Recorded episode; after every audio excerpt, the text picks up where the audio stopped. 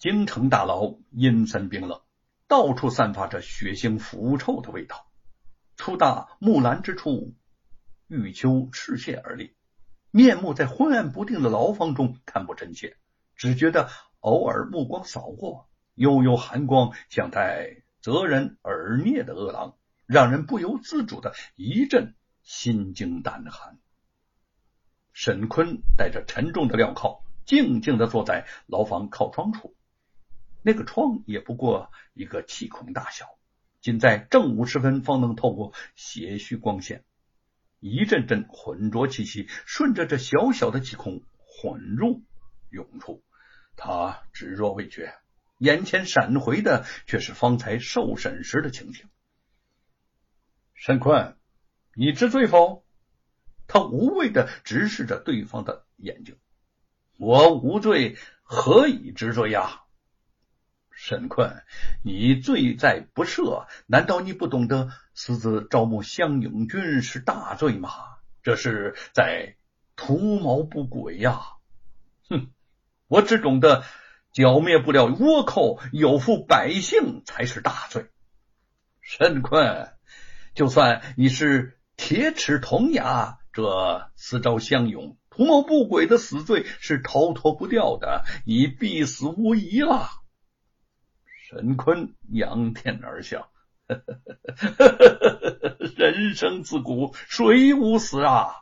我做的一切无愧于天地良心，无愧于世间公道，死有何惧哉？无计可施的沈俊官命人将他带下，押入监牢。沈坤的心里知道的清清楚楚，他不可能会得到什么公正的审讯，这个结果。从他被押上囚车之时，他便已知道了。他站起身来，面对窗外，眼前仿佛出现了北宋抗金名将岳飞的身影。怒发冲冠，凭栏处，潇潇雨歇。抬望眼，仰天长啸，壮怀激烈。三十功名尘与土，八千里路云和月。莫等闲，白了少年头，空悲切。靖康耻，犹未雪，臣子恨，何时灭？驾长车，踏破贺兰山缺。壮志饥餐胡虏肉，笑谈渴饮匈奴血。待从头收拾旧山河，朝天阙。言罢，便仰天大笑，良久不止。再不必让那些奸臣之人询问于我，他们的审问对我是一种屈辱。既然不过是一死，问心无愧，死有何惧？吴承恩的书信送入京城，给李春芳出了一道无解的难题。他坐在李府书房之中，对着那封求救的书信，面上目无表情，内心却如涛翻涌。并非他不想替沈坤上本求情，而是他知道。朝堂之上，严嵩只需几句话，就可以将他打入地狱而不得翻身。两行清泪不受控制的划出眼眶，他站起身来，不得不告诉自己要接受这个事实：沈坤他是救不了了。李春芳换上便装，出了府门，直奔京城大牢。将早已准备好的一大锭银子塞到牢头手里，堂堂朝廷命官竟有些可怜之意的说：“牢头兄弟，你行个方便吧，让本官见一见沈坤。我们是同乡，叙叙友情，不算为过吧？”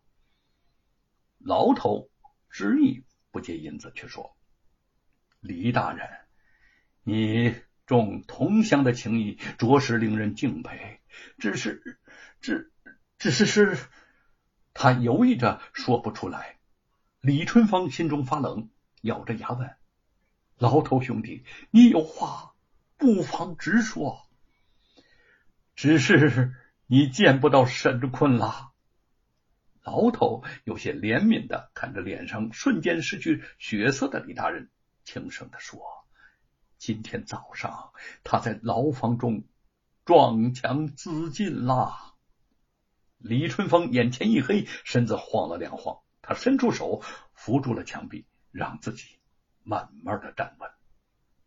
所有最不幸的猜测，现在都已得到证实，他却有些怀疑起来。沈坤真的死了吗？那个当年与自己谈论报国之志，是要做个清明好官的热诚青年，曾考上过状元，做过皇帝侍读的沈坤，真的不在了。李大人，难得沈坤沈大人落难之时，您来看他，您快走吧。被小人看见，可能对你不利呀。牢头见他呆愣愣的，只是站着，好心提醒了一句。李春芳木然的点了点头，下意识的转回身，慢慢走出了大牢。他在街上慢慢走着，头顶上火辣辣的太阳直直的照着。李春芳眯起眼睛。向他看了一眼，心中暗暗想着：奇怪呀，这么大的太阳，怎么还觉得周身发冷呢？从沈坤变卖家产去了淮安府，灵珍和兰亭母女就暂住在他家里。沈坤入狱，李府门前不时有可疑的人探听虚实。李春芳怕出意外，连夜。将他们送出了京城，去投奔吴承恩。原本还担心两个弱女子路上艰难，如今想来倒有些庆幸啊，至少他们不用现在就听到这惊天噩耗。